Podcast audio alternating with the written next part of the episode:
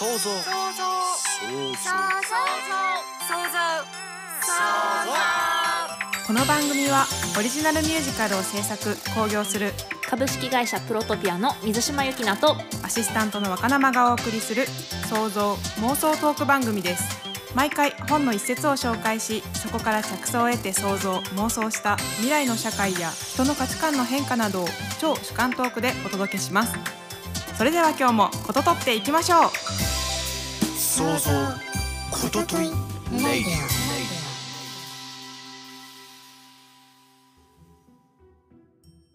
皆さんこんにちは創造ことといラジオアシスタントの若生です。株式会社プロトピアの水島由紀奈です。前回は企業を擬人化してイメージしたら決算書は直感的にわかるようになるという一節から逆回転を始めている世界のシミュレーションの話まで想像妄想を広げてお送りしてきました。さて今回はどんな一節でしょうか？はい、えー今回の一節です。優しい世界世界はどんどん優しくなっていく。差別も減っていく。出自の差だって能力差だってそのうちに大した意味を持たなくなる。どんな人もそれはそれでありじゃないと優しく認められる。です。この一節は講談社から出ている上田隆弘さんの「ニムロット」という作品からの一節です。この作品は第160回の芥川賞受賞作品でそれでも君はまだ人間で居続けることができるのかあらゆるものが情報化する不憫な社会をどう生きるか新時代の暗号通貨小説っていう作品の一部なんですよね。この一節は差別もなくなってどこの生まれだってどんな能力持ってたってみんなそれはそれでいいよって言ってくれる、まあ、優しい世界っていうようなイメージなんだけれどもこの人はじゃあこういう社会になってすごくいいなっていう意味で言ってるわけではなくて「君いいね何やってもいいよ能力なくてもいいよあってもいいよ」って言われ続けちゃったら逆にどうやって生きていくべきだろうっていうふうに悩む主人公の彼女のセリフなんですね。つまり何でもいいよいいよって言われる社会で私は私である意味を保てるのかしらっていう状況のことを言ったセリフになります。私も彼女と同じような気持ちになりそうだなというのは感じましたね何でもいいよいいよって言われすぎるとなんか逆に道に迷うというか自分に関心ないのかなとかも思っちゃうかもしれないですね。うんうんまあ、そういう意味合いに多分違うよね。なんか周りの人にダメダメって言われるとなんでダメなんだって思って あの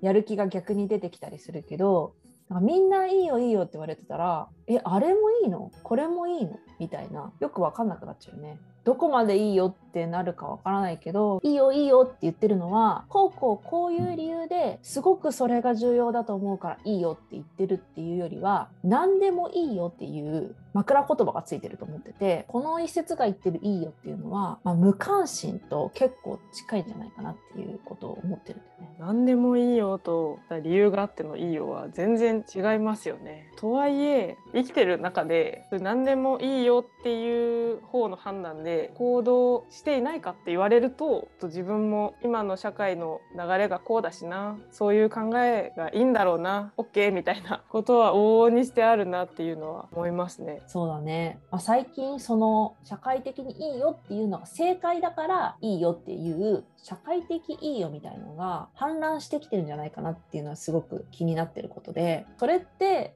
結局自分が納得していいよって言ってるわけじゃないっていうところがポイントなんだよね。腑に落ちてないっていうそうそうそう社会的いいよっていうことがみんなが言い始めると全体的には改善されてるように見えるかもしれないけれども本質的には改善されないっていう問題点があると思っててそういうところからちょっと考えたお話があるんだけど価値観クリニックっていうクリニック？なんか精神内科にちょっと近いかもしれないんだけどそうですね。社会とか人間関係の中で価値観の相違に苦しむ人が通うクリニックで結構そのクリニックの先生の腕 対話スキルとか。こ個々に合わせる能力みたいなのがすごい試されそうだなって思いました。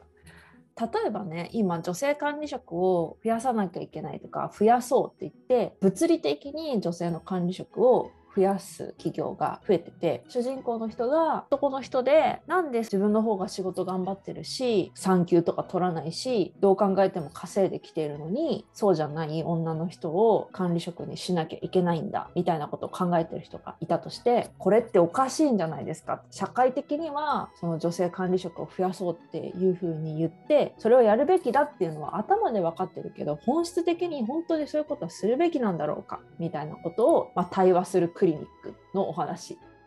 私もちょっと前は同じような考えを持ってた時期があったわけ女性か男性かっていう違いじゃなくて仕事のできるかできないかマネージャー職ができるかできないかっていうことでその選ぶべきであって頭数増やすっていう意味合いで女性の管理職を増やすっていうのはちょっと意味わかんないなって思ってた時期が私もあったのよ。まだ私そこあるかもしれないです。うんうんまあ、男性社会で働いてる人たちは一度は思うことだと思うんだけど最近考えを改めていて仕事ができるっていうこと自体男性社会で作られた尺の中で考えてるかもしれないと思ったそこを詳しく聞きたいです。例を挙げると論理的に話すとかあーなるほど。感情は抜きにして順序だって話すってこれすごく重要なことに聞こえるじゃん今でも。でもそれが必ずしも正解とは限らないわけよ。これまでの社会の中ではそれは正解だったんだけどそれは過去作られた尺に沿うと正解っていうだけで本当はそうかわからない。本当ですね。感情とかが仕事に関係ないとはやっぱ言い切れないし、えっと、今まで定規の中に入っていなかった感情とか思いやりとか目的をお金にしないとか そういうことが今まで管理をしてきた人たちではない人たちが定量数入ってくることによって見直される可能性があるんだよね。女性が多い会社は男性の管理職を増やしていくってことをやらないといけないと思うし今男女っていう差だけで言ってるけどこれは国のでもそうだしそのセクシャリティの差もそうだし、偏ってることがうんあんまり良くないんじゃないかな。そうそうそう。今はそのそっち側に偏ってる中で自分っての社会的常識っていうのが構築されちゃってるからそれが常識だよねとか普通だよねっていう言葉になっちゃうし納得してないのにその常識とか普通の上で社会的にはこうしなきゃいけないっていうことに流れがなってった時に自分の中身は変わってないのに社会的にいいよって言ってる人たちが氾濫しているような気がする。社会的いいよじゃなくてもう一度その思ってる問題を何ですか考えを改めるっていうと違うかもしれないですけどそれについて深く考えることができるのが価値観クリニックみたいな。ね。うん、改める必要はないと思う。あの自分がどういう結論に至るかっていうのは考えた結果でいいと思うんだけど。でもなんかこういう差別的だみたいな発言とかが、まあ、正解とか いろんなとこからが出るとなんかそのツイッターとかで見てるとこれは言っちゃダメでしょ草みたいなわか ありますね。はい。そういうのが非常に多いなと思ってて言っちゃダメっていうことは言わなければいいっていう言葉と近いと思うわけ。言わなかったら思ってもいいんかいって私は思っちゃってあいやそれ言っちゃダメでしょって自分が思った時にあ自分はどう思ってるんだろうっていうのを考えるのはいい機会になるかもしれない。あとはそういう社会的にいいよって言わなきゃいけないことの、まあ例えばそのなんで女性管理職を増やさなきゃいけないんだマイノリティのために法律を改善しなきゃいけないんだっていうようなことがあったとしてそのことをなんでこうやらなきゃいけないんだろうっていう話す相手がいないっていうのも問題だと思ってるね。そういう議論を煙たがる人もいるかなと思いますね。なんでかなって純粋な気持ちで知り合いに行った瞬間にあこいつやばいやつだみたいなフラグ立てられることもあるわけよ。そうそうそう。ね、あいつ差別してるみたいなこういうことについて言うのやばいやつだみたいな風に思われちゃって聞きたくても聞けない人議論したくてもできない人たちがたくさんいるんじゃないかなってだからそういう議論をしたりとか考えたりする前に社会的にこうだからこうっていう風に上塗りしちゃってる感じがするのね。社会的いいよっていうことがみんなが言い始めると今は本当にそう変わっていくことがいいことだって思ってることに対して話してるけど逆のパターンはあるのよ。自分でも上塗っちゃってそう思い込んでるけど本当はそうじゃないことも世の中にはたくさんあるの通とか、うん、社会的とか常識っていうのは周りの人たちが作ったウェーブではあるかもしれないけど永久にそうだとは言い切れないしそうじゃない可能性の方が高いものも多いと思う。で今江戸時代の社会的いいよではないですもんね、例えば。そうそうそう社会的いいよは結構危ないんだよね。本当ですね。まあ良くも悪くも SNS とかいろんな媒体が増えていく中で自分の意見を持つことはいいことだけど持ちすぎるのも叩かれて怖い。どうやって生きていくのがいいのかなっていうのちょっとたまに考えることありますね。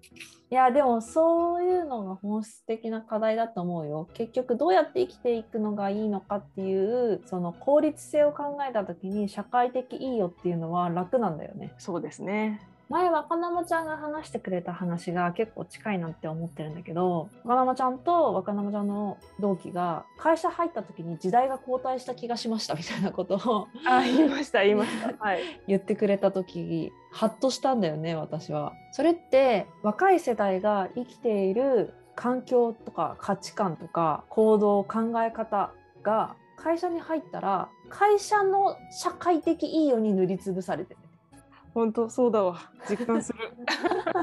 その新入社員の子みんなだと思うけどみんなあこれが社会なんだこれが会社というものなんだって社会的いいよを塗ったくられて心が死んでいくという。最初は会社に入った時にこの考え方おかしいとかこういうのありえないみたいなのをすごく抱いてたんですけど、今はもう入社5年ぐらい経ってるんですけど、うん新人の子とかがそういうことを言ってると、いやそういう時もあったなみたいな。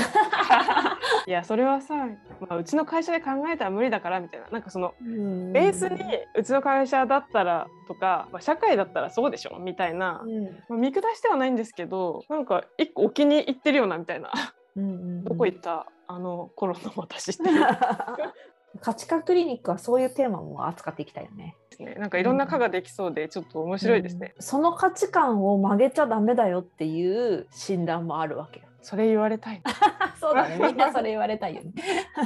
うんあと戦う気力がどんどんなくなっていくっていうのもあるじゃないですか。無力感ね。はい。なんか駆け込み寺みたいなイメージ。自分の行動と心に乖離があるとだんだん苦しくなってくから人って。そのバランスを取ってあげるっていうことが多分目的だし、まあ、コロナ前は居酒屋行って発散してなんとなく解決してもしなくても、えー納得してるものもあったかもしれないけど、まあ、そういうコミュニケーションがだんだん減ってきているしその上の世代ととかあるいは自分の価値観と違う人と話しても解決しないこととかもあったりして余計納得するしかないみたいなこともたくさんあると思うから同じ悩みが持ってる人たちが今ネットの社会でつながって自分らしさを取り戻していくっていうのはぜひやってほしいことなんだ。そうですね。作品で一つねそういうのを見るとこういうふうに考えればいいんだっていうきっかけになることもあると思うし今例えばこの時代の価値観クリニックを作るとするじゃない？でミュージカルって50年後とか